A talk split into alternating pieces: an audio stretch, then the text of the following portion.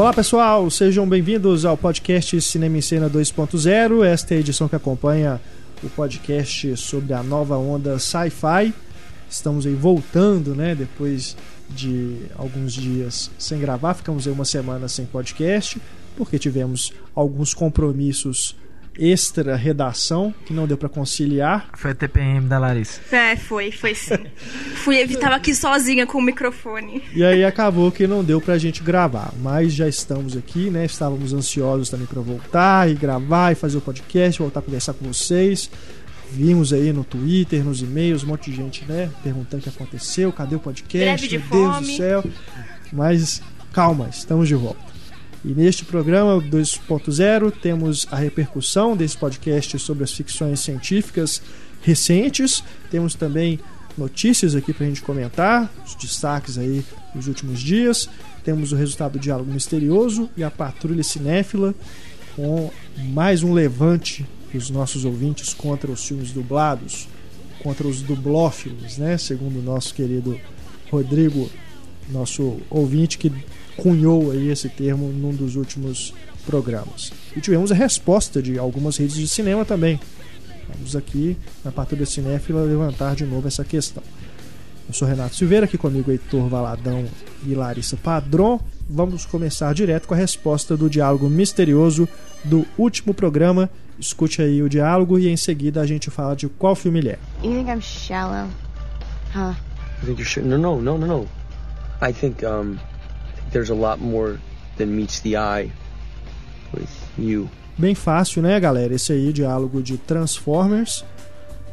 Eu Fizemos não ia aqui acertar nunca. Mas é uma É o, fala bem, é o robô falando? bem fácil Ah, de. tá.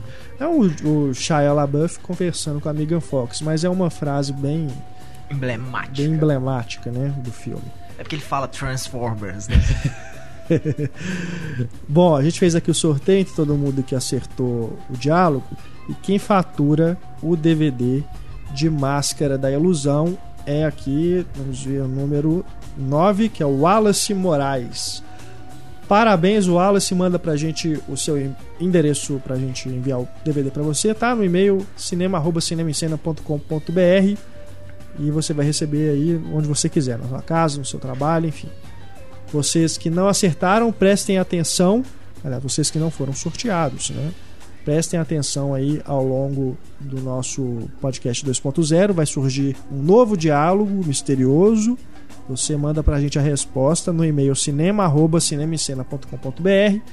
No próximo programa 2.0 a gente faz o sorteio entre todo mundo que acertar. E desta vez temos, teremos dois premiados. Dois premiados. Temos aqui como prêmio o DVD de Homens de Preto, aproveitando aí que falamos de ficções científicas, né? um pack duplo. Tem o Homens de Preto 1 e o 2. Tá? É, são, temos duas edições aqui. Então duas pessoas vão faturar. A gente vai sortear aqui e elas vão receber o filme em casa, tá bom? Tem extras e tudo. Enfim, bem legal aqui o prêmio.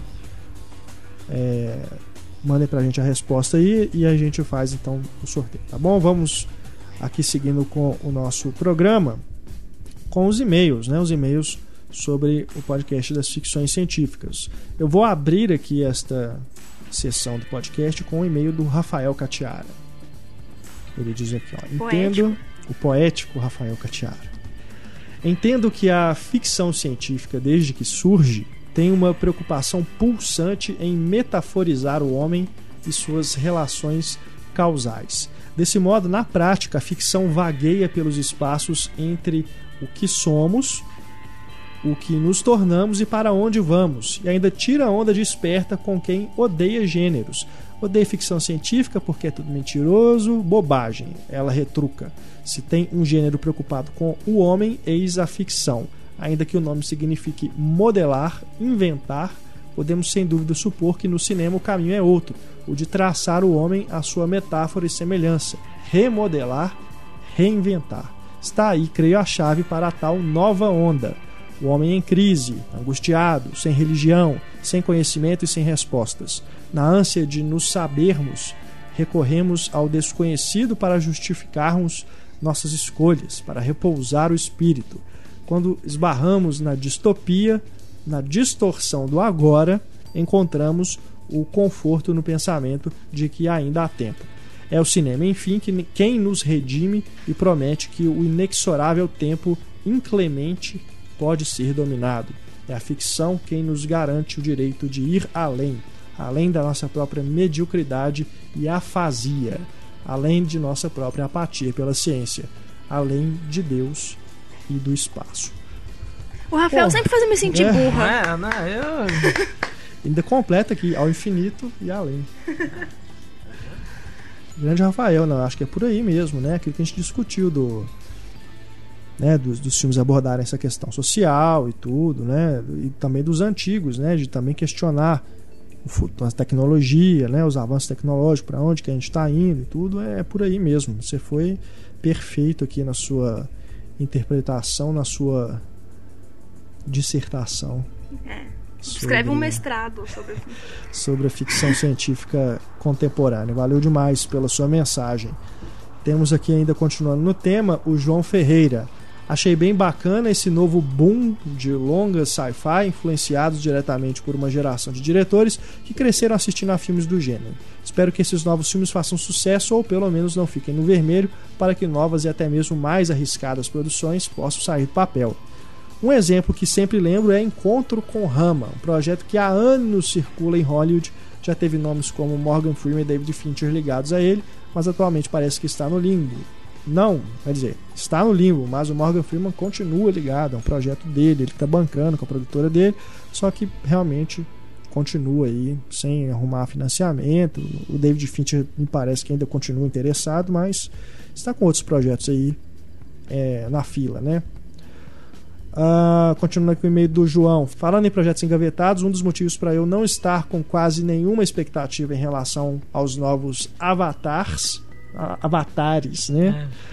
É. que para produzir esses filmes, o James Cameron acabou deixando de lado a adaptação da HQ japonesa Battle Angel, sobre uma ciborgue que vive num futuro distópico, onde a população mais pobre vive oprimida pelos habitantes da cidade flutuante conhecida como Zalem, ou seja, Elysium, né? Elísio.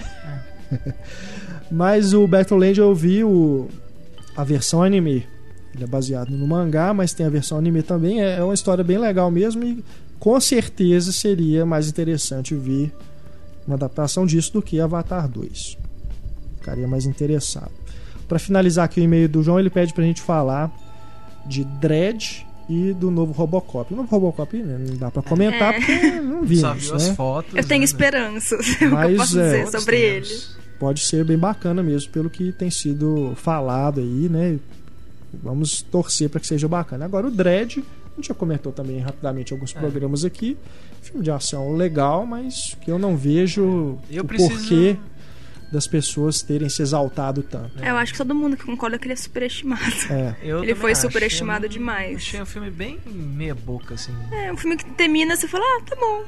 Tá bom, legal. é, Coisas que eu gosto, mas não- nada me impressionou, assim. Falar, ó, que, né, que legal. Não, É. Nem como filme de ação, nem como adaptação de quadrinhos, assim. Não tem nada que se em nada, não. destaque no filme. Não tem nenhum elemento que você fala, esse elemento Mas se destaca vi, no vi filme. gente colocando na lista de melhores do ano, na lista de melhores filmes de ação dos últimos anos. Né? Achei nossa, coisa, não. Mas é eu, eu, eu admito que eu preciso dar uma segunda chance porque a minha sessão eu vi num cinema tecnicamente ridículo.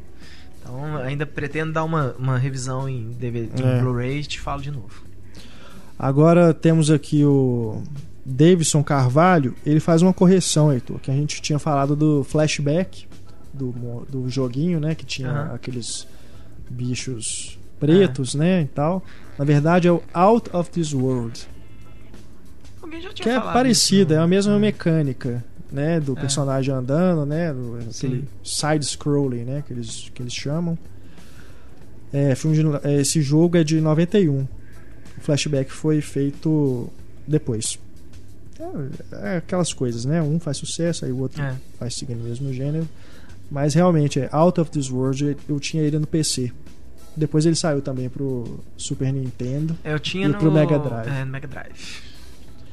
Valeu, Davidson. Temos aqui o Marcos Oliveira. Ele diz aqui pra gente. Ele lembra aqui, na verdade, do Minority Report do Spielberg. É que aquilo é um filme né, bacana e tudo, mas é porque a gente realmente focou aí em 5, 6 anos É. pra trás. O Minority Report é 2002, se eu não me engano. Então já É, tá com uns o Minority 10 anos Report, aí já. Guerra dos né? Mundos. É, se também. fosse assim, entraria o Guerra dos Mundos também. Aliás, eu vi alguns comentários também, o pessoal falando, ah, você esqueceu de comentar tal diretor e tudo, mas é porque tá fora aí do, do que a gente tava. É que a ele gente se não propôs a esquece fazer. nada. É, a gente tem uma ótima memória. esquece de nada. A gente escolhe deixar de fora. É.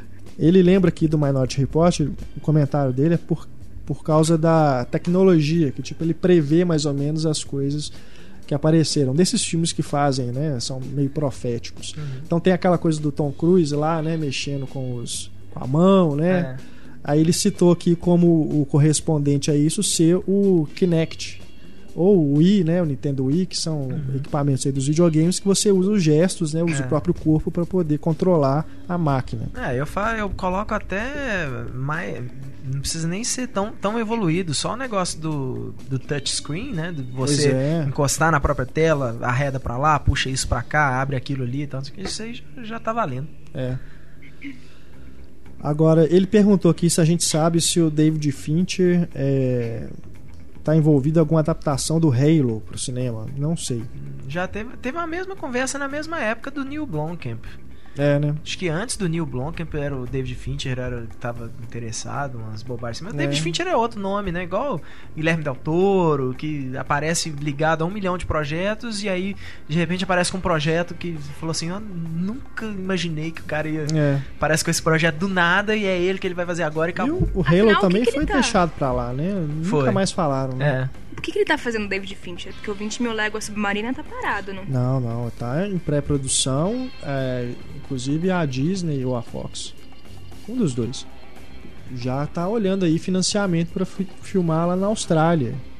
Mas Falta ainda dar o sinal verde, É, mas tá o projeto pré-produção não tá há anos, né? Não, é, ele fez outras coisas, mas o projeto não tá assim, não foi esquecido, não. Ele, é, por enquanto, se a gente pode dizer assim, qual que é o próximo projeto do David Fincher, é esse. Não tem nenhum Sabe, outro. Mas Ah, filmando, quando, é? filmando, ele não tá Filmando filmando nada. nada, né? É, Ele tava produzindo aquela série pro Netflix, O né? House, of, Cards. Ele É. chegou a dirigir alguns episódios. Acho que o né? episódio, é, a direção é dele. É. O piloto, quer dizer. O Pedro Silva, que agora lembra de Filhos da Esperança. Também a gente comentou. Você tá querendo deixar a Larissa feliz, vai. É, E a ele gente lembra, falou dele e ele fugiu do tempo que a gente propôs. E ele lembra aqui dessa coisa de colocar, né, o, um futuro. É, no futuro, teve algum avanço ali, mas também mostra que a pobreza continuou. É distópico, É. né? E tem, acho que. Mas eu acho que no próprio filme, a não ser aquelas coisas dos anúncios, né, no, no prédio, os soldados ali depois no final, Mas- você não tem muita noção de quando, que, É. quando no futuro que é aquilo, né? São os retratos mais fiéis do futuro, né? É a mesma É. coisa, só que tem umas coisinhas diferentes, né? Não, uns, ele até uns parece- aparelhinhos, umas bobagens assim. Não tem nada de carro voador, nem de mega, mega evoluções da humanidade. Ao contrário, né? Ele parece um filme de Segunda Guerra. Ele se passa no meio de um monte de ruína, assim. O, o Rafael Ferreira Franco diz aqui, ó, o trabalho de vocês continua ótimo. O Carlos Quintão tem muito conteúdo, por isso gosto sempre quando ele surge no podcast. Surge aí, Carlos. Né? Vamos conjurar Oh, aqui Carlos pro, Quintão. pro Carlos Quintão voltar. A gente Né? gostaria realmente de tê-lo aqui sempre, né? Conosco, mas é infelizmente não dá. Ah, uma, há uma incompatibilidade de horários que não permite que o Carlos esteja mais vezes aqui conosco, mas sempre que der a gente vai trazê-lo de volta. E o Rafael lembra que, que a gente falou do design do- das criaturas do Avatar e de Pandora. Ele falou que deu uma olhada no trabalho de um ilus- ilustrador que chama Roger Dean, dos anos 70 e 80, que certamente, segundo ele, serviu de inspiração para a criação desse universo. Outro Rafael aqui é o Rafael Rocha, lá do Rio de Janeiro. Só o Rafael escreveu pra gente. Cita mais alguns filmes aqui que a gente deixou de mencionar aí que ele gostaria que a gente comentasse. Vamos falar, tentar falar rapidamente aqui, Rafael. Agentes do Destino, Gosto, mas é aquele tipo de filme que o final estraga todo o resto pra mim. Não, Porque é gosto- incongruente gosto. com o resto da história. Gostei em geral Não do acho, filme. Não achei. Não, não notei essa incongruência, não. é, também pra não. mim, ele não tinha solução. Falou, acaba assim mesmo e dane-se. Porque é tão, uma solução tão fácil e ridícula. Mas gosto da, da- de como eles colocam os elementos ali da ficção científica. O, o caderno, né? As Isso é bem portas que abrem em outros É. lugares. Gosto, eu gosto do Bem filme. bacana. Gigantes de Aço. Esse eu não vi até hoje, cara. Ah, também. besteira. Não, bobagem. Bobagem. Eu me lembro na época das pessoas comparando a Rock. Não, mas é Só que porque, com porque robôs. é porque é de boxeador. Tem. Tem, eu- eu admito, tem uma tomada que eu fiquei emocionado no, no Gigas de Ferro, mas foi uma bobagem, uma historinha de pai e filho, né? O Hugh Jackman é um babaca, mas é um babaca que é legal, e aí o menino que detesta ele passa a gostar dele, porque eles, né, começam a ganhar lutas lá com os robozinhos. Mas é, tem, tem, seus, tem seus méritos o filme, mas ah, é bonitinho, assim. Sessão da tarde, total. O Preço do Amanhã. Não assisti ainda, Achei mas o Andrew legal. Nichol eu, eu, eu dou. eu- apesar da hospedeira, que eu também não vi, mas falaram que é um lixo, mas o Andrew Nichol eu dou o benefício da É, dúvida. Eu vi. é Porque eu gosto bacana. do Gataca. Eu gosto bastante do Gataca, eu gosto do roteiro que ele fez pro show de. Truman e tal. Então, É bem bacana. Tem a ideia ali do das pessoas comprarem o tempo, né, para poderem sobreviver, bem legal, bem bem usada o conceito. Vale a pena, vale a pena ver. Passou, acho que meio discretamente pelo cinema, né? Teve até um lançamento bacana, mas não, não chegou a ser muito expressivo, não. Mas vale a pena correr atrás aí. Frank e o Robô saiu direto em DVD, não É. vi ainda. Isso aí tá, aí tá passando na. HBO, eu acho. na HBO, É. eu vi outro dia que tava passando na TV a cabo, não sabia qual canal que era. Bom saber que é na HBO, que agora eu vou ficar de olho, porque eu tenho HBO lá em O casa. outro que ele lembrou aqui, não sei se já saiu direto em DVD aqui no Brasil, se tem previsão de estreia, é o Upside Down, aquele com o Jim Sturgis É, e a Eu acho que não foi lançado ainda não. Estão adiando esse É. um tempinho, né? Ele Mas foi acho que não. muito mal lançado nos Estados Unidos, né? E é uma produção que é espanhola, uma coisa assim. O diretor é espanhol. É. Não, não é uma produção americana, não. É. É cláusula de contrato, né? Que eles têm Que de falam- beijar de cabeça pra baixo. É que falam que é muito. é, é, que o visual do filme, tal, que você vê nos trailers, tal, aquilo ali é lindo tal, funciona muito bem. Mas falam que o filme mesmo meio que se perde. O Renato Sabado voltou a nos escrever, tava sumido o Renato, xará. Lembrou aqui de Primer, realmente, Primer eu acho É. que encaixaria aí no, no nosso podcast. É, não no tema porque eu acho que ele é mais antigo. É? Primer já tem um bom tempo que saiu. É, ah, então deve ser por isso que não, não entrou na minha lista lá. Mas enfim, é, é bem bacana também. Filme que não saiu aqui no Brasil. Não. Até hoje inédito aqui. Não, mas e tá fora de pra- catálogo nos Estados Unidos. Também? Nossa. DVD. Vamos ver, né? Só Com acha de esse novo filme do de diretor aí, talvez ele volte, né? É. Quem sabe. Pandorum. Esse eu não. Pandora é Não aquele vi. com o Dennis Quaid e o Ben Foster. Besteira. É. É. A Estrada. A Estrada. Ah, se passa no futuro, É, né? Futuro é. apocalipse. Eu, eu adoro. Eu gosto Também muito. gosto muito. A gente John falou Hughes, dele pra mim, é um no. dos grandes diretores atuais. É. A gente falou dele no podcast do... sobre o fim do mundo. É. A gente falou dele. Eu Substitutos. Do Jonathan Mostow É. com Bruce Willis. Eu acho que ta- talvez seja o pior filme do Jonathan Mostow, o que não quer dizer muita coisa, porque é um diretor que eu gosto muito e tá meio sumido também, né? É. Esse tem, uma correlação com o gamer, né? Aquela ideia de- É. de usar os avatares Sim. e tudo. Nos dois tem um gordão que se passa por uma mulher gostosa. Eu até gosto do, dos substitutos, mas é um filme menor, assim. Acho É. legal, mas nada. Nada se compara a Gamer, que é uma obra-prima Ai, meu. Deus Tá do bom. céu. Nada Eu que o Gerard Butler fez possa Ainda- ser chamado de obra-prima. Ainda irei escrever sobre Fogo. Gamer e farei jus a este Vamos fazer o podcast Filmaço. Gamer. É, exatamente. Jumper. Jumper. Ah, aquele do Doug Lyman, Ah, lá, esse né? é mais super-herói do que com, ficção com o manequim científica, né?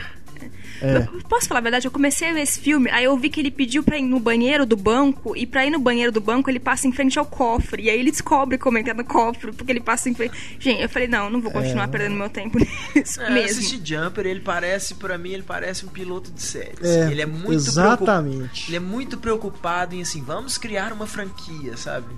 E É. acaba que se veste. Tem coisas muito legais. Eu gosto do Doug Lyman em geral, assim. eu gosto dos filmes dele. Mas, primeiro que o Hayden Christensen, puta desgrila. não não sei como é que é. alguém ainda É. dá um cheque na mão daquele menino. Ele é muito sem sal, muito sem carisma. Até que sumiu, né? A gente Ah, não cara, vê mais falar né? dele, né? Pois é. Finalmente, demorou. Estragou projetos bacanas antes de sumir.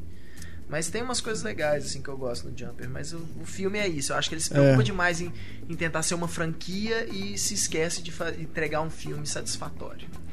Heróis, aquele push. É da outro, que, é outro que tenta demais ser uma franquia e, e acaba se esquecendo de, de entregar um filme. Concordo.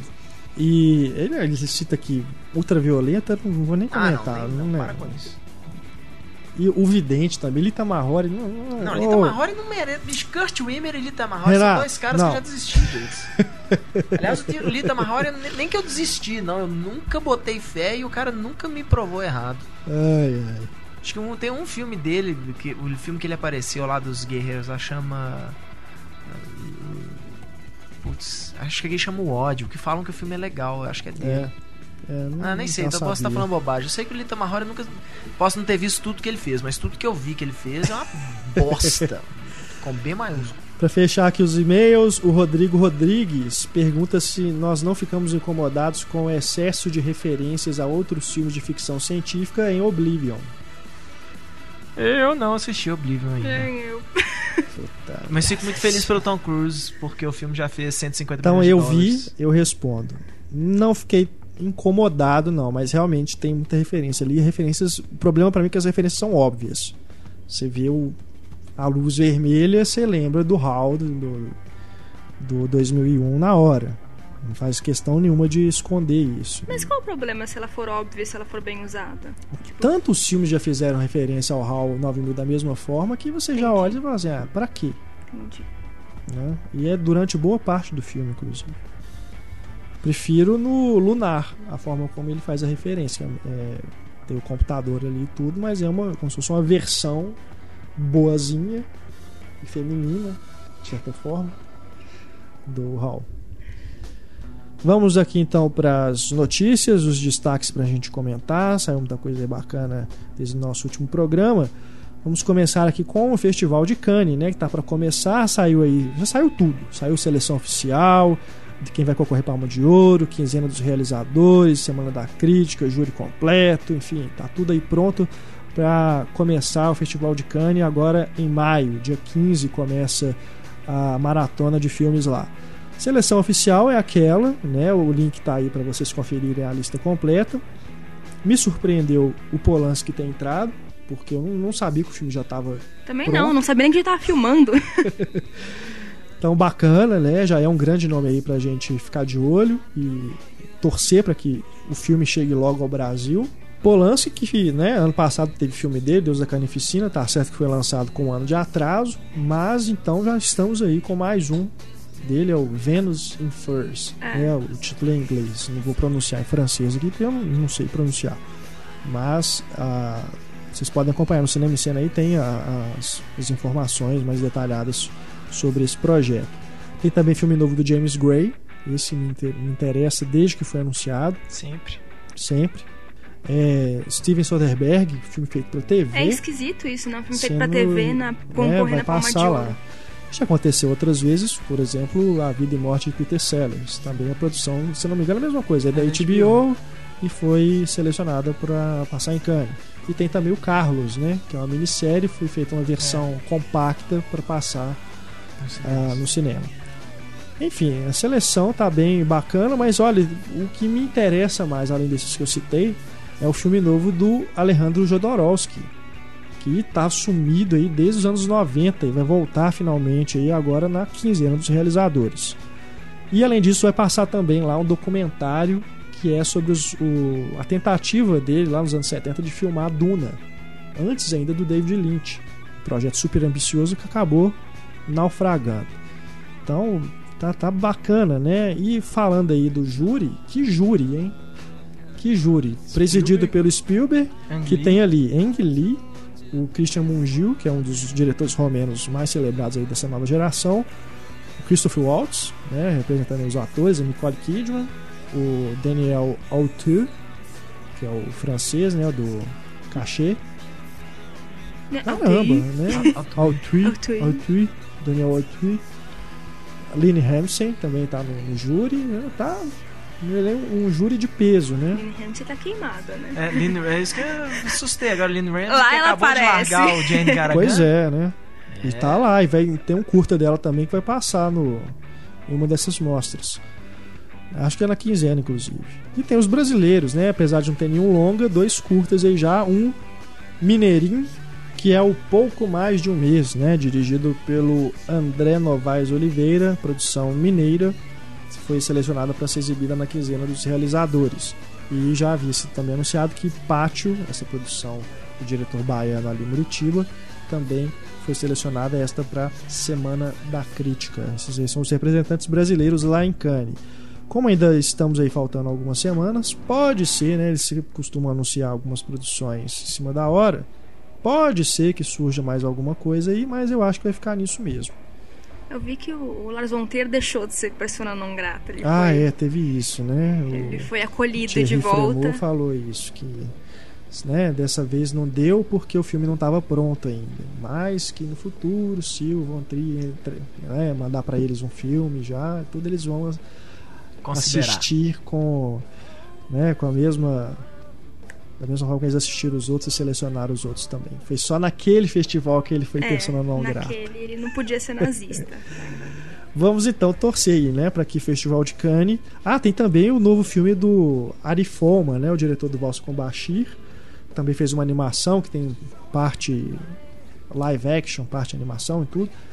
Também parece ser bem legal, é uma ficção científica. A gente né, acabou de fazer um programa sobre, sobre ficção científica.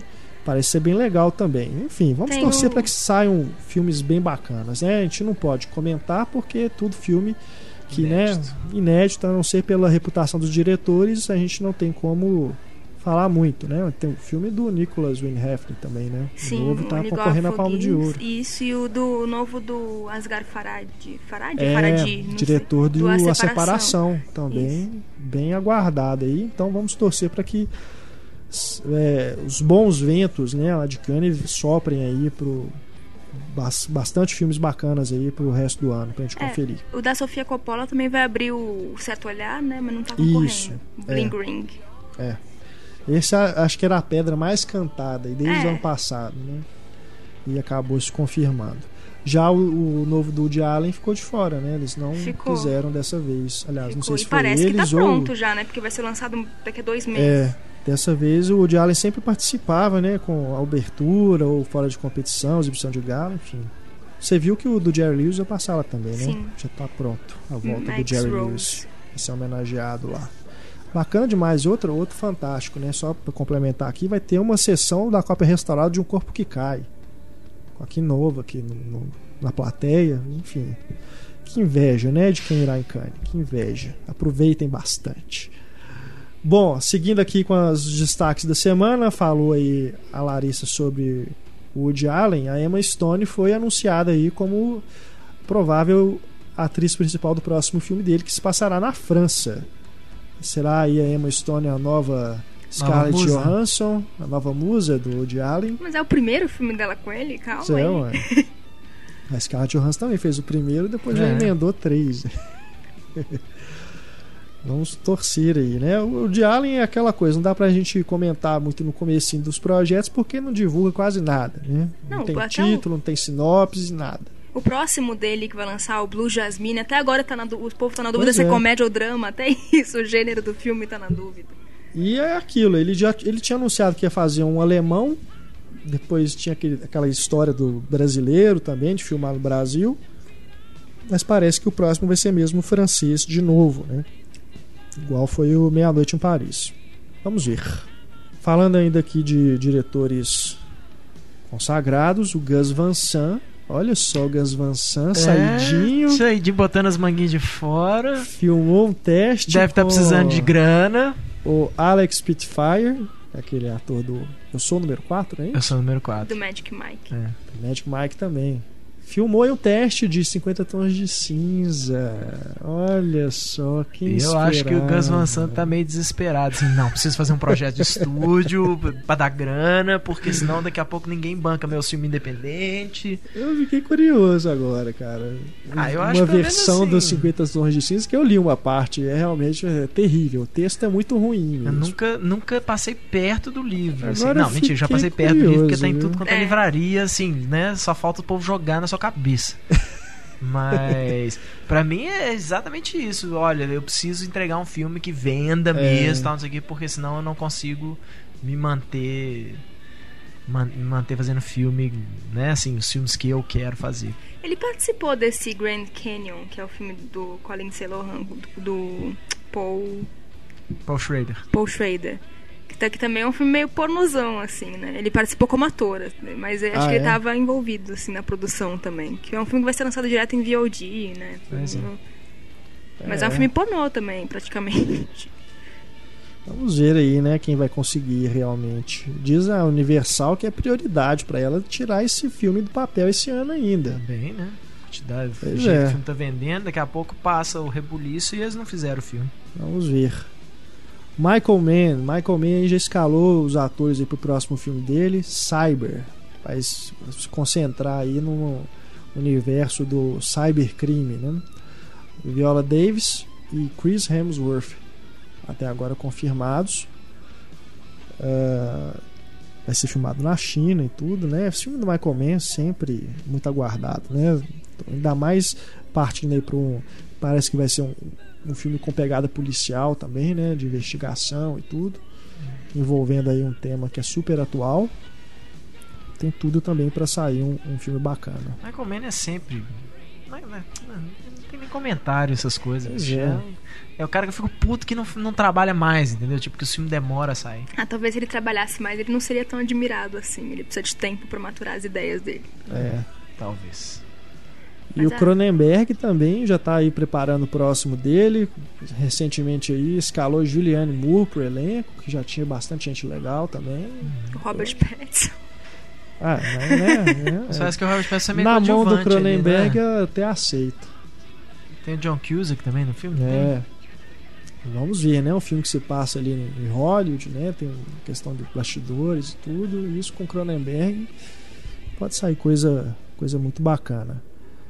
Os Mercenários 3, hein? Com o diretor já, um cara Red Hill, né? pouquíssimo conhecido, É Patrick. Patrick Hughes. Isso.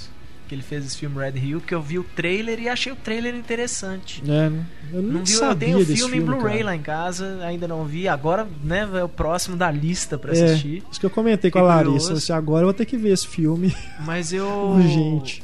Mas eu, eu tô. O trailer que eu vi eu achei bem legal, assim, por isso até que eu comprei o filme depois. E agora eu fiquei curioso. Falam que tem um, um curta dele que tá no YouTube, chama Signs, que falam que é todo bonitinho, então não tem nada a ver com mercenários, nem com, com violência e tal, mas esse Red Hill parecia bem legal.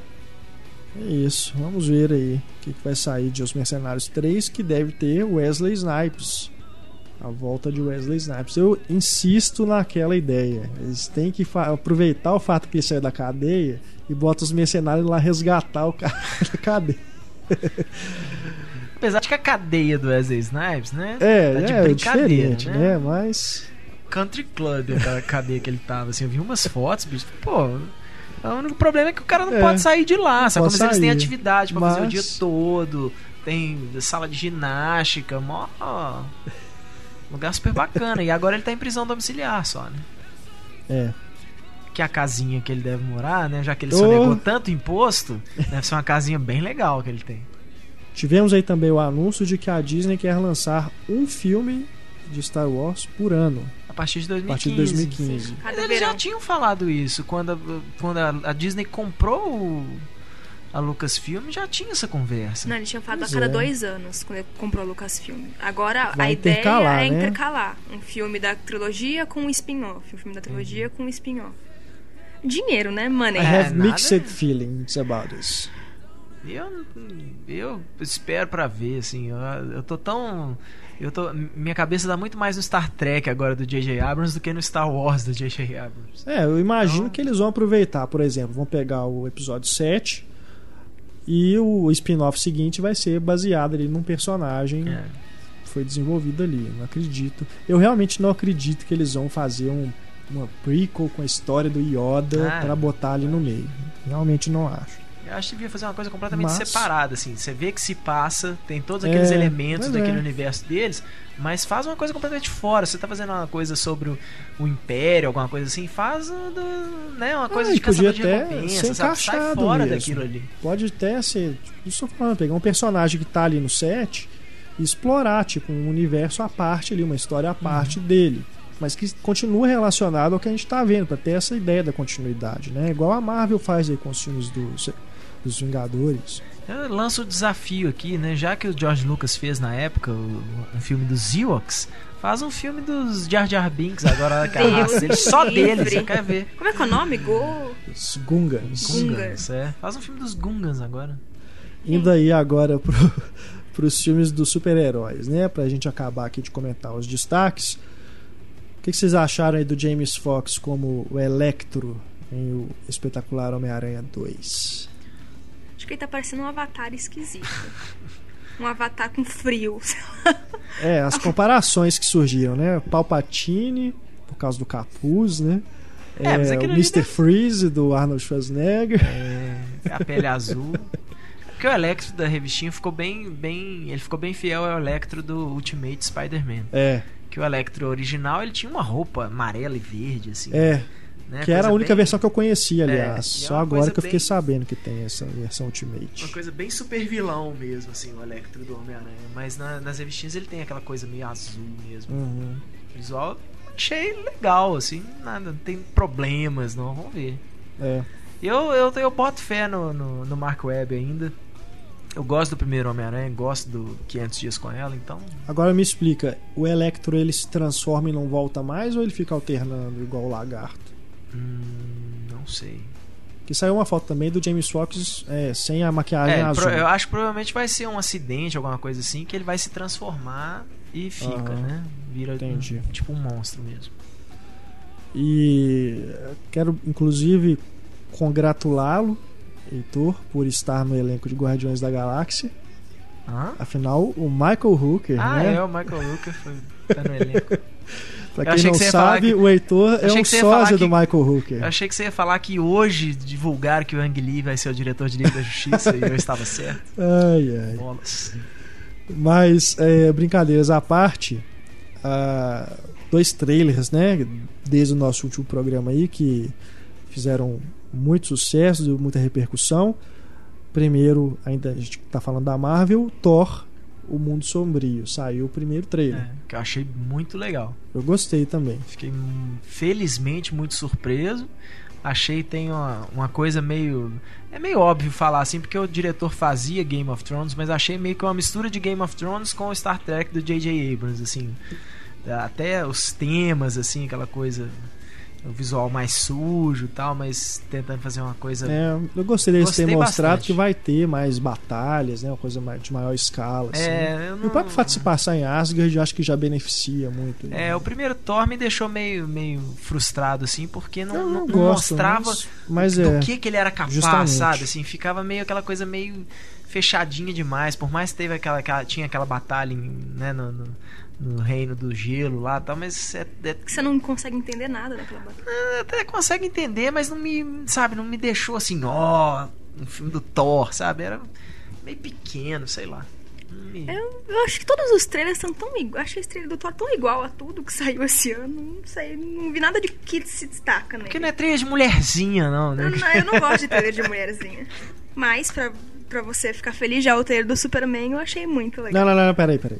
Antes de falar do Superman, eu tenho que comentar que se Thor, o Mundo Sombrio terá mais Natalie Portman, já será melhor que o primeiro filme. Pronto, agora podemos Tá falar bom. sobre o Homem de Aço.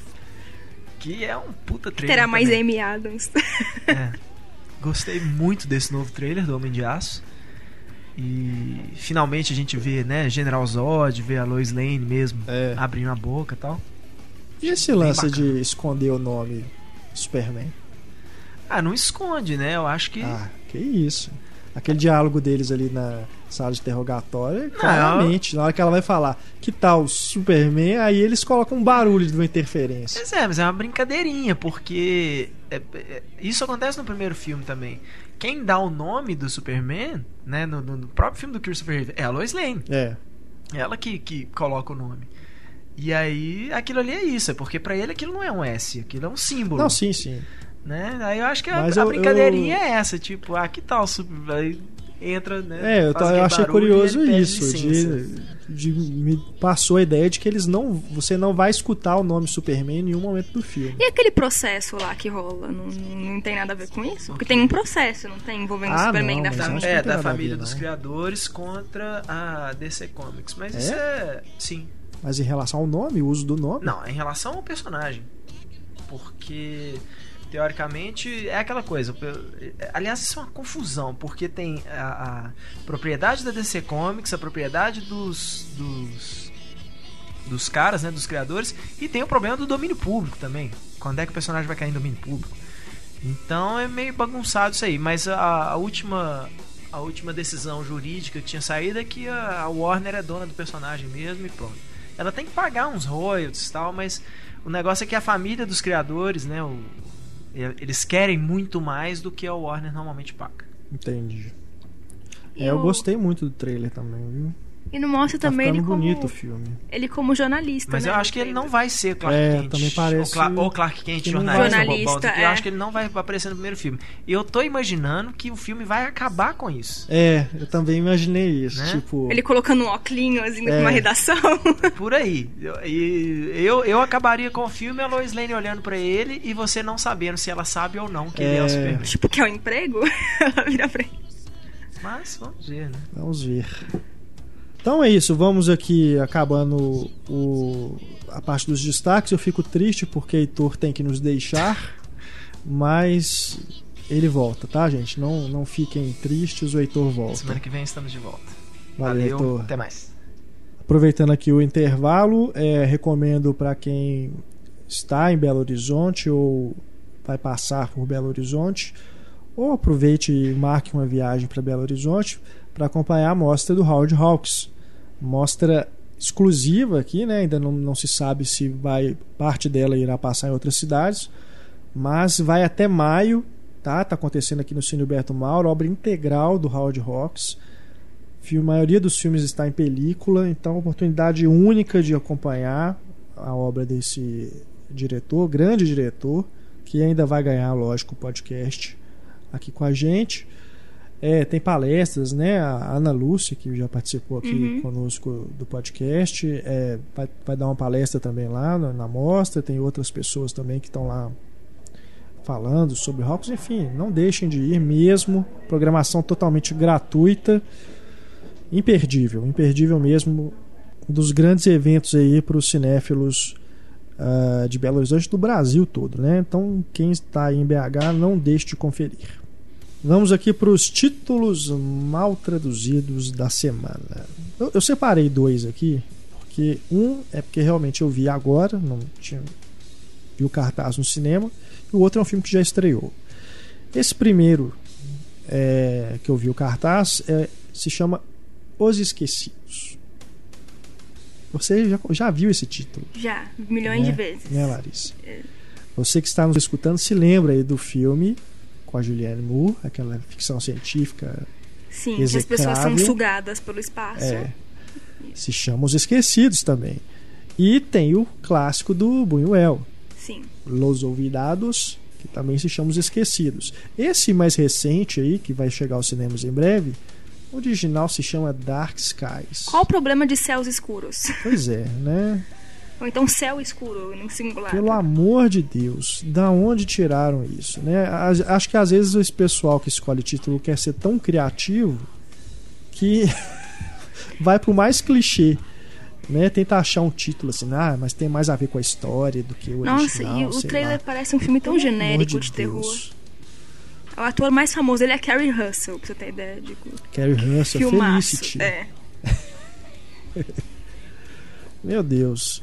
É terror mesmo, né? Então, tem um É. negócio de ficção científica também no meio. né? De novo aquela coisa do filho que começa Ah, a agir não. de maneira esquisita. Pelo amor de Deus. O outro filme é o Alvo Duplo, com o Stallone, que é bem curioso. Um amigo meu, Guilherme Martins, é, fez esse comentário eu achei super pertinente para trazer aqui pro, pro podcast. Alvo Duplo já é o nome de um filme do John Woo aqui no Brasil. E se você pegar o título original do desse filme do Stallone, Bullet, Bullet to to the, the Head. Head, é. E Bala na Cabeça também é um filme do John Woo. Então é isso. Não tinha como fugir. É um, o novo filme do John Woo com É. o Stallone. Ai, ai, ai. Que não fez sucesso nenhum, já estreou. Pois é, não uma deu pena, nada. porque é bem legal, viu? É dessa safra aí, né, de revival dos macho movies dos anos 80, dirigido por um diretor que é de lá, dessa época, o Walter Hill, Que não é o John Woo. não é o John Woo, e é um filme mais no na linha do Cobra, do Stallone, é mais policial do que um filme de ação, com explosões e tudo. É bem bacana, viu? Acho que as pessoas aí que deixaram de ver por preconceito, sei lá, porque não se interessaram, perderam aí uma oportunidade. A Mas divulgação foi ruim. é, o material promocional isso. foi ruim. É bem, bem fraco a campanha de marketing dele. E eu acho também que os mercenários acabou assim só atraindo o público por causa do gimmick, né, de ter o elenco todo reunido, aqueles caras todos juntos. Porque se fosse realmente só um filme do Stallone com É, outras acho que não tá mais com essa não, bola toda. né? Mas uma pena, porque o apesar, né, de ser essa coisa de, né, ah, filme de ação dos anos 80 de volta, tudo, o alvo duplo é bem eficiente, bem, bem bacana mesmo. Se você ainda ti- ainda estiver passando na sua cidade, corre pra ver, que é bem legal, se não pega em DVD depois, não deixa de ver não. Nossos leitores mandaram aqui mais alguns títulos pra gente dizer aqui, por exemplo, The Watch, que virou vizinhos imediatos De terceiro, terceiro grau. grau. Sim, essa é a né? pior, com certeza, do ano passado, pelo menos. Esse foi o Bruno Sofrosini que mandou. Ele é lá de Salvador. O Eduardo Tergolina Filho, lá de Porto Alegre, lembrou aqui do Teen Wolf, que no Brasil virou O Garoto do Futuro. Esse a gente comentou no podcast de títulos. é, que né, não tem nada a ver com o título original e colocaram esse aqui no Brasil só para pegar carona no De Volta para o Futuro, que é ambos com Michael J. Fox. O Rodrigo Rodrigues lembrou aqui de Up in the Air, que virou Amor, Amor Sem, Sem- Escalas, mais um representante aí dos É. títulos com amor. Não, o nome em inglês eu já não acho grande coisa, Up in the Air.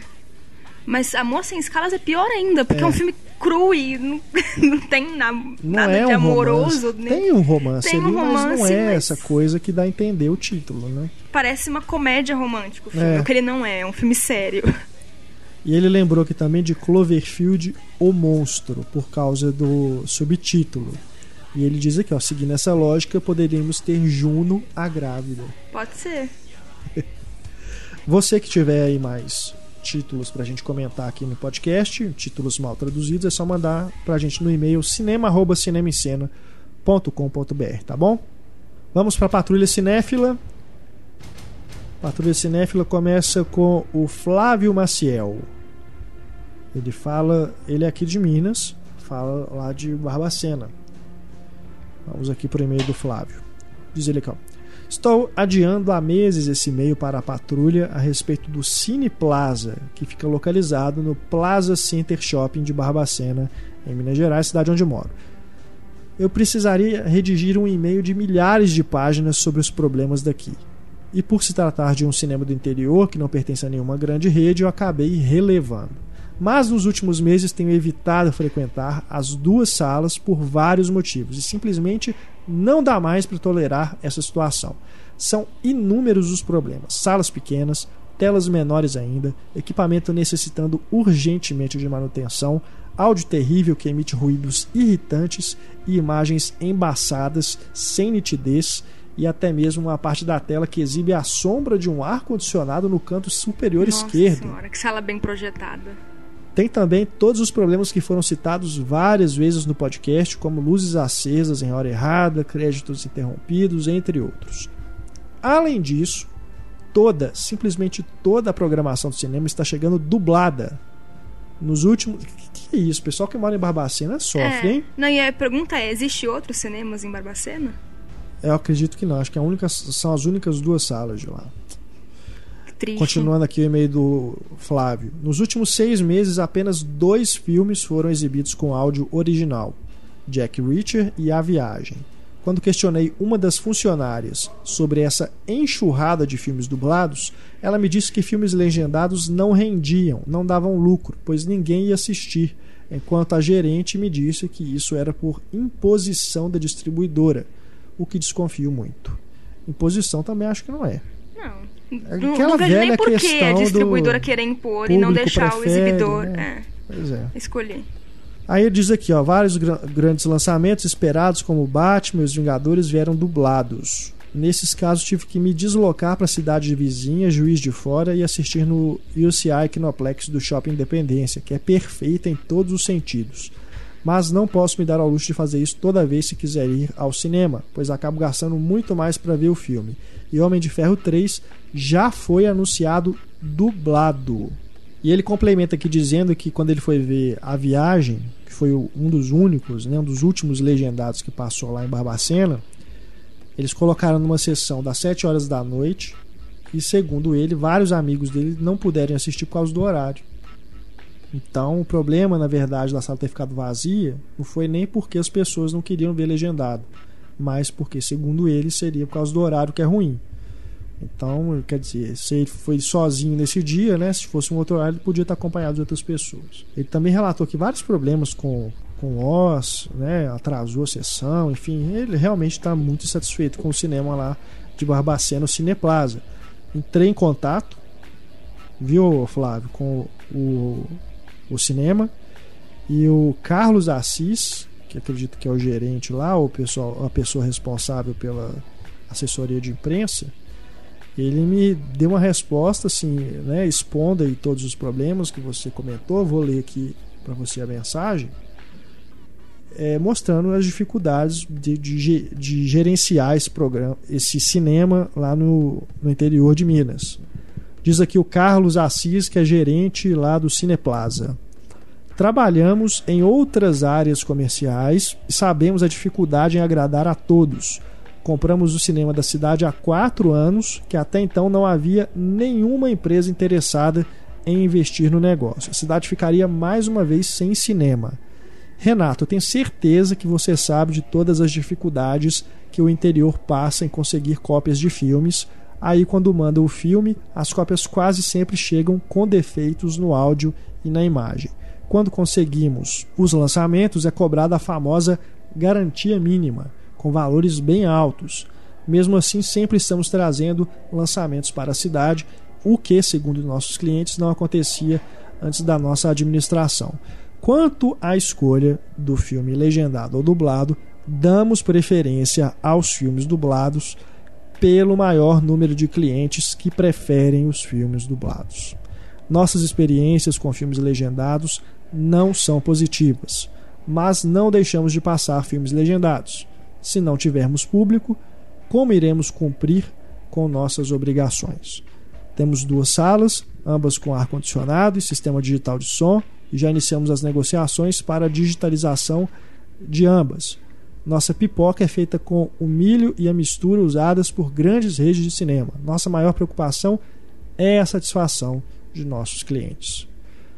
Eu questionei. Questionei essa resposta dele, mandei um e-mail de volta perguntando exatamente se eles sabem que o filme dublado está deturpando a obra original.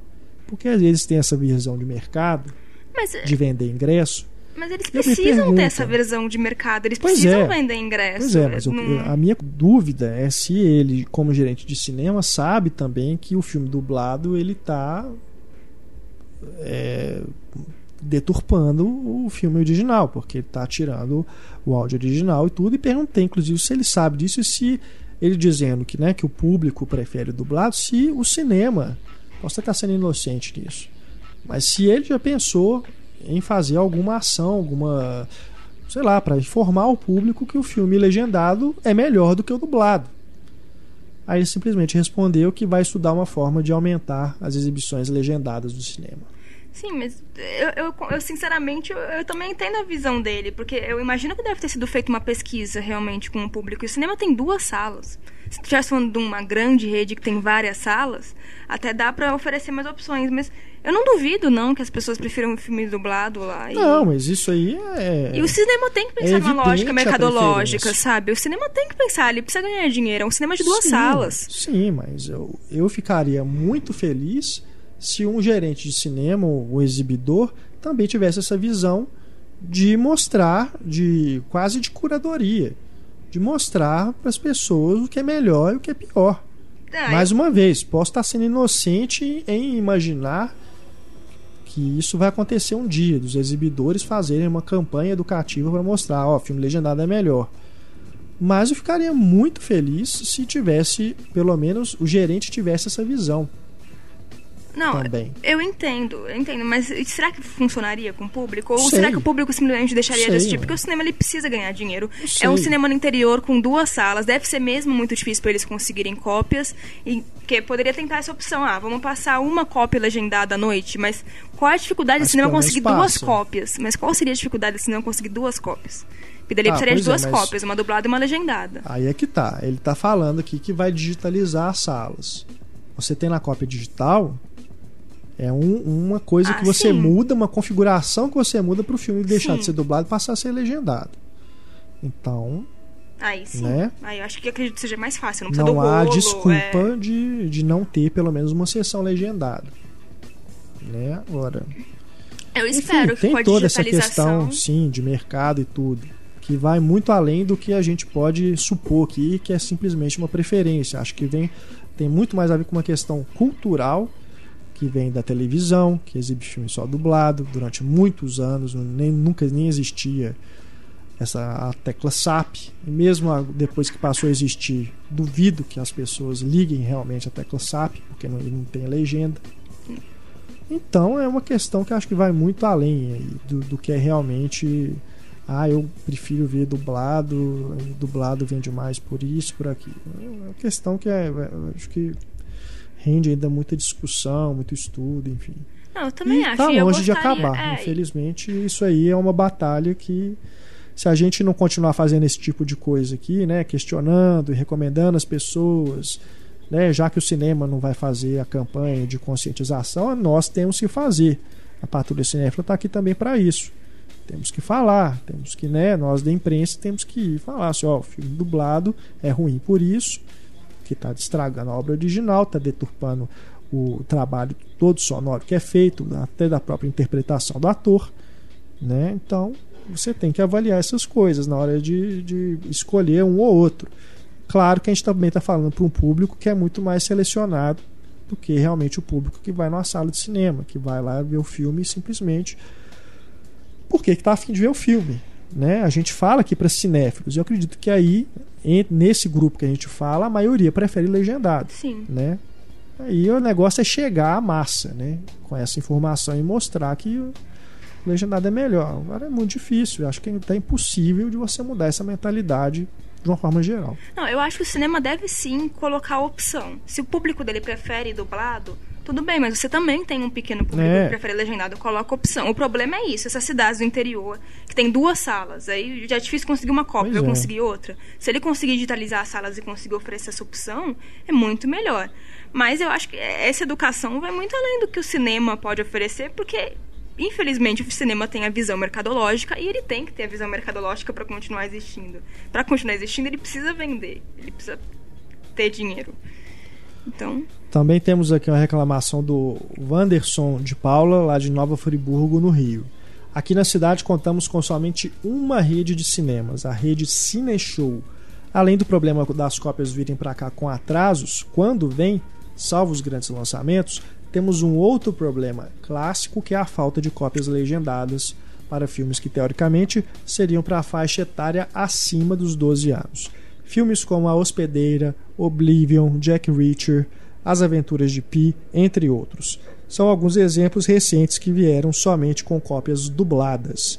Já deixei de ir ao cinema inúmeras vezes por causa desse fato, além de mandar dezenas de e-mails para a rede Cineshow mostrando meu descontentamento, pedindo para que respeitassem o público que prefere assistir a uma obra sem mutilação, oferecendo ao menos uma sessão com o filme legendado.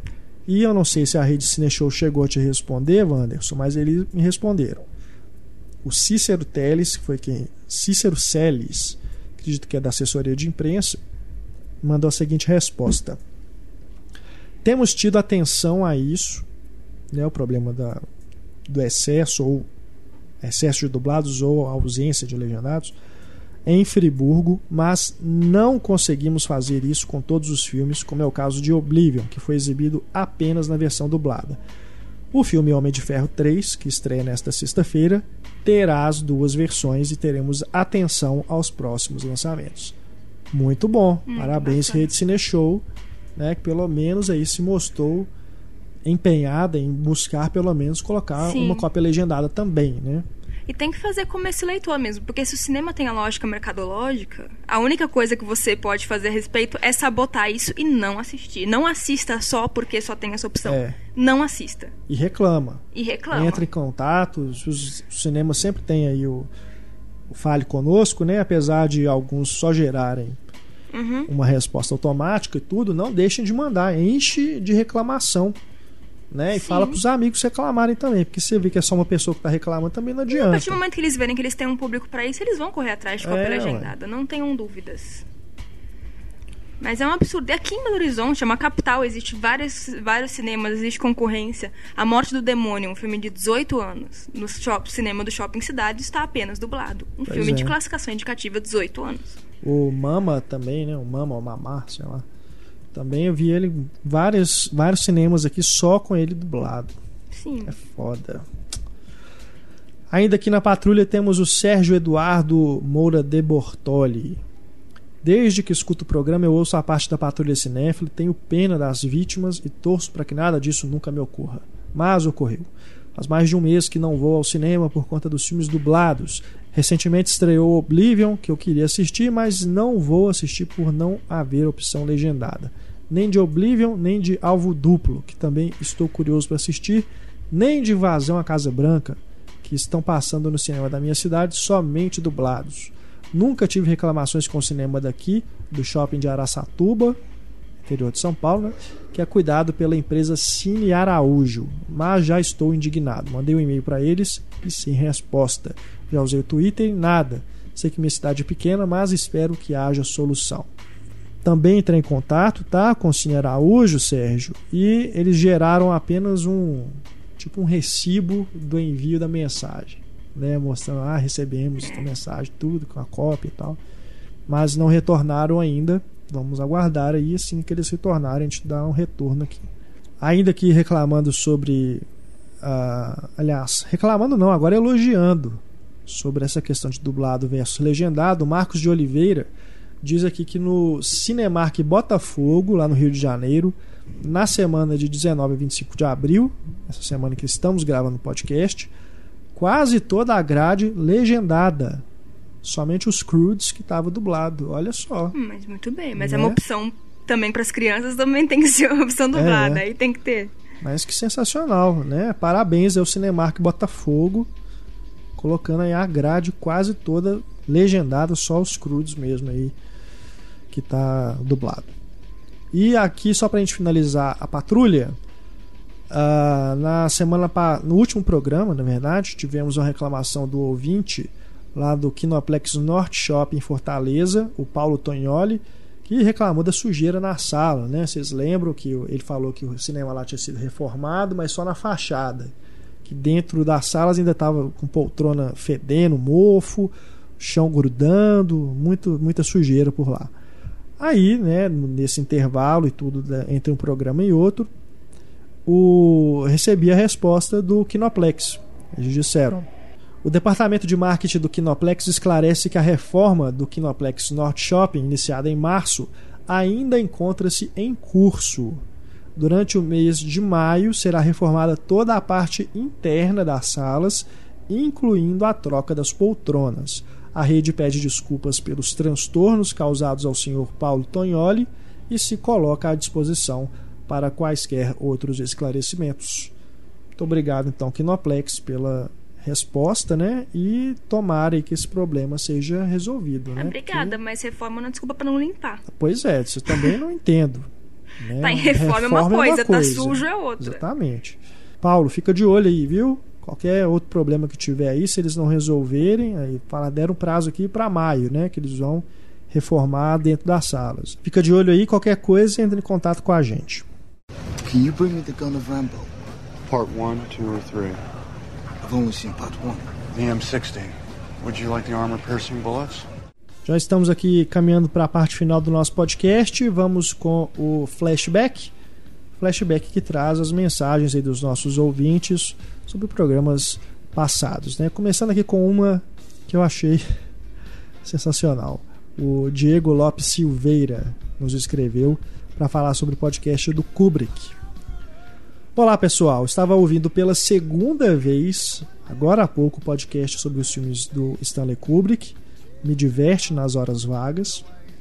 E lembrei de vir aqui recomendar um site que talvez vocês já conheçam, mas vale a tentativa. Trata-se do Collative Learning, que seria a tradução aí é aprendizado coletivo, né? Ou é isso? É. Enfim, acho, Acho que que aqui na sim. verdade é tem um sentido com colagem, mas enfim, o link tá aí para vocês visitarem.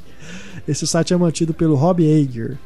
Lá tem análises completíssimas divididas em capítulo, tudo em inglês, sobre alguns filmes do Kubrick, como 2001, O Iluminado, Laranja Mecânica, Doutor Fantástico, além de muitos outros filmes de outros diretores. Ele procura simbolismos e mensagens codificadas em filmes e como Kubrick é mestre nisso, ele tem as análises mais longas e detalhadas. Como cinéfilo, babei no material. Lembrei do Renato comentando que seu filme preferido é 2001, Uma Odisseia no Espaço. Um dos motivos da minha recomendação é que talvez compartilhe o meu fascínio ao ler sobre o significado do monolito nas telas pretas no começo, meio e fim do filme.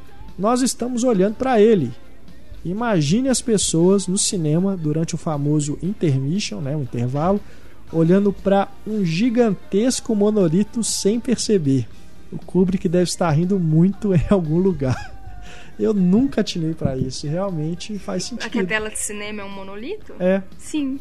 É que a gente não viu numa tela de cinema, a gente viu numa TV que não é um monolito. né? É realmente uma interpretação genial. Porque tem um- alguns momentos do filme que o monolito tá girando, né? E dá essa. Você pode interpretar ali que tem alguma relação com o formato da tela de cinema. E tem aquela sequência no final também, em que a câmera entra no monolito, né? Também dá uma impressão assim de que a tela está se tornando um monolito mesmo. Agora essa aqui do intermission, né? da- e do começo também, que a tela tá totalmente preta, né? Não tem nada acontecendo, seria ali a tela seria o monolito. Se eu Genial. notasse isso, eu saía correndo. eu não ia querer um monolito. Genial. Muito bacana, viu?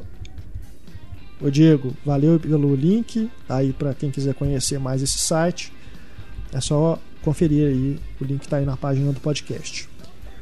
Continuando aqui os e-mails, o Sérgio De Bortoli, que escreveu pra gente na Vatura Cinéfila, também mandou um e-mail aqui sobre outras questões. Primeiro ele diz, ó, muito bom esse último podcast sobre a nova onda de ficções científicas. Acho o Carlos Quintão dos melhores convidados para participar dos podcasts. Já sobre o podcast do Tarantino, queria deixar registrado um devaneio que tive assistindo a Bastardos e Glórios. O personagem do Michael Fassbender é um crítico do cinema alemão, que publicou livros sobre o assunto e é chamado para a missão dos bastardos. Quando eles se encontram naquela taverna e aparece um verdadeiro oficial nazista, ele os desmascara por causa de uma falha cometida por ninguém menos que o personagem do ex-crítico de cinema. Além do fato deste mesmo personagem ser questionado pelo sotaque alemão, que não diz respeito a nenhum lugar da Alemanha. Posso estar viajando, mas não acho que as coisas acontecem por acaso, muito menos na obra de Tarantino.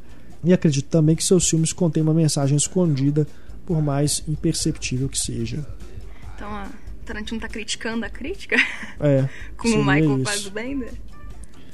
É, pode ser. Né? Eu também acho que nada é meio por acaso nos filmes do Tarantino. Então, se É. a gente. Qualquer coisa, você pode falar, não, tá certo. É, É, pode ser. Fiquem pensando sobre isso É. também. Voltando aqui também nos escrevendo é o Renato Sabado. É, diz ele aqui, ó, apesar de não escrever com a mesma frequência de antes, continuo ouvindo todos os podcasts, mesmo que com atraso de uma ou duas semanas às vezes. Gostei bastante do especial do Tarantino e ouvindo o programa sobre Terras Fantásticas, lembrei de um filme que vi e gostei muito em minha infância, que apesar de não ser sobre Terras Fantásticas, pode se enquadrar um pouco no tema, já que se trata de um pedaço de fantasia invadindo o mundo e as vidas de pessoas normais. O filme é As Sete Faces do Dr. Lau. Lembro de ter gostado bastante do filme, mas tenho apenas lembranças de detalhes, como o misterioso peixe doutor, a serpente falante, que questiona a superioridade humana, e a dança sedutora de Pan. Com certeza é um filme para rever, com certeza mesmo. Sete Faces do Dr. Lau passava muito na televisão na minha infância. Também é um filme que eu tenho memória afetiva por ele, mas eu acredito que mesmo na revisão ainda renda boas boas passagens. É, grande dica, Renato.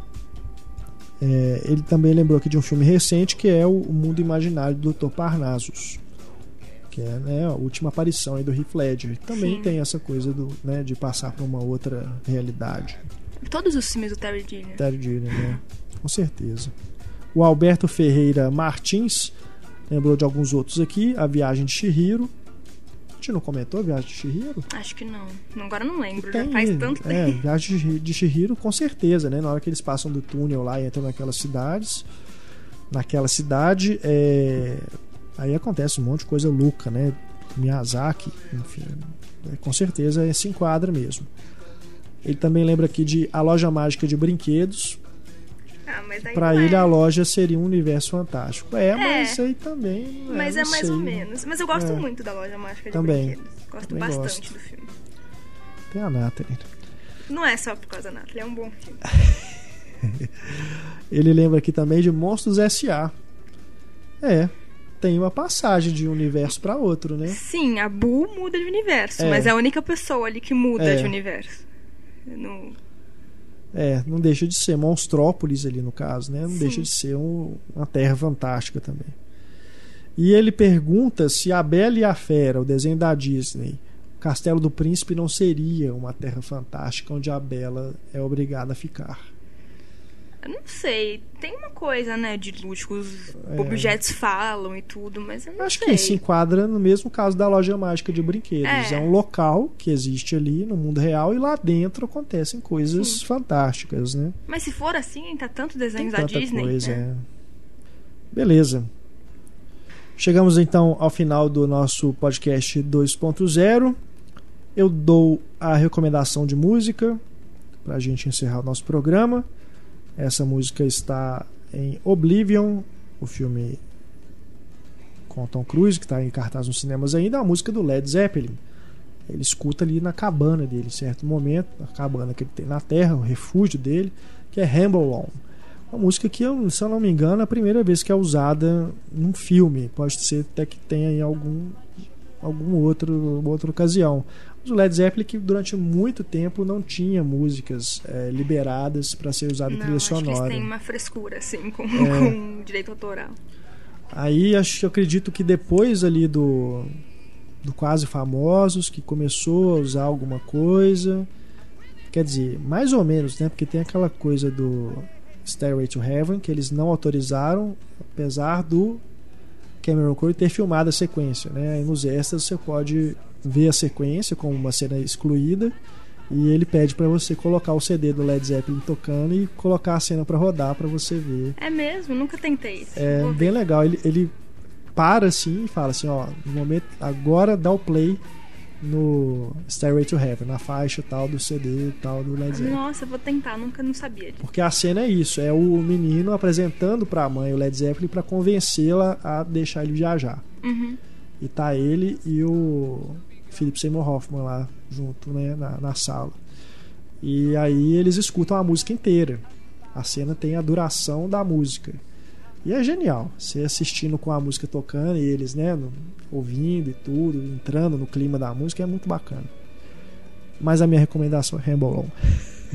Fica aí então no finalzinho do nosso programa, agradecendo a Larissa, Oi. agradecendo o Heitor, né, que já Oi. foi embora. e claro, a sua audiência. Deixe sua mensagem no nosso e-mail cinema@cinemaencena.com.br, nosso Twitter arroba Cinema em Cena, nosso facebook.com/barra Cinema em Cena para você deixar mensagens também pra gente. Participe do Diálogo Misterioso, escute o debate dessa semana e voltamos no próximo programa com mais bate-papo sobre cinema aqui para você. Grande abraço, pessoal. Até a próxima. Tchau. Tchau.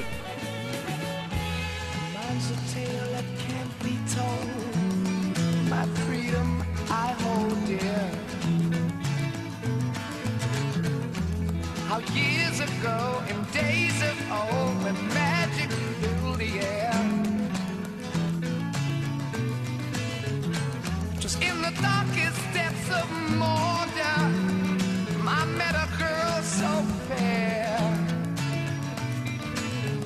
But Gollum and the evil one crept up and slipped away with her.